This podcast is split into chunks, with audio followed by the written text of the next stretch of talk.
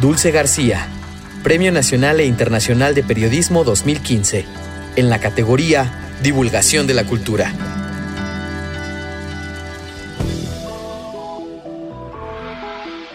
Así, se escucha Morelia.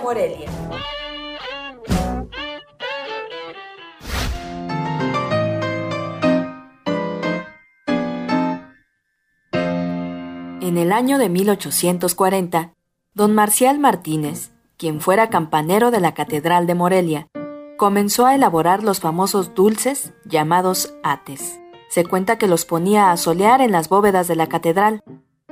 Esos ates eran tan deliciosos que llevaron a don Marcial a fundar su propia dulcería, llamada El Paraíso. Esta histórica dulcería ha puesto en alto a nivel internacional la calidad de los ates mexicanos, pues en 1889 y 1900 recibió premios de París. Caracterizada conforme a la época del porfiriato, esta dulcería museo ofrece a los visitantes de Morelia no solo una gran variedad de golosinas, sino también la muestra de que los dulces nacionales tienen raíces prehispánicas y coloniales. Ate de membrillo ha caracterizado a Morelia como uno de sus dulces más famosos, porque desde el año 1595 las monjas dominicas trajeron la receta aquí en lo que antes era Valladolid, Morelia. En el convento de Santa Catalina de Siena, lo que hoy en día es el Templo de las Rosas y el Conservatorio de Música, estas monjas dominicas eran totalmente mujeres españolas o criollas. Ellas llegaron aquí y tenían el voto del claustro. Ellas se destacaban por ser excelentes cocineras y ellas desde Andalucía, España, nos traen la receta del ate. Desde el 1595 a la fecha se sigue elaborando aquí en Morelia, pero ¿cómo se difunde la receta? A través de su servidumbre. Estas monjas tenían servidumbre indígena, aprendieron la forma de elaborarlo y desde ese tiempo hasta la fecha se sigue conservando esta tradición aquí en la ciudad.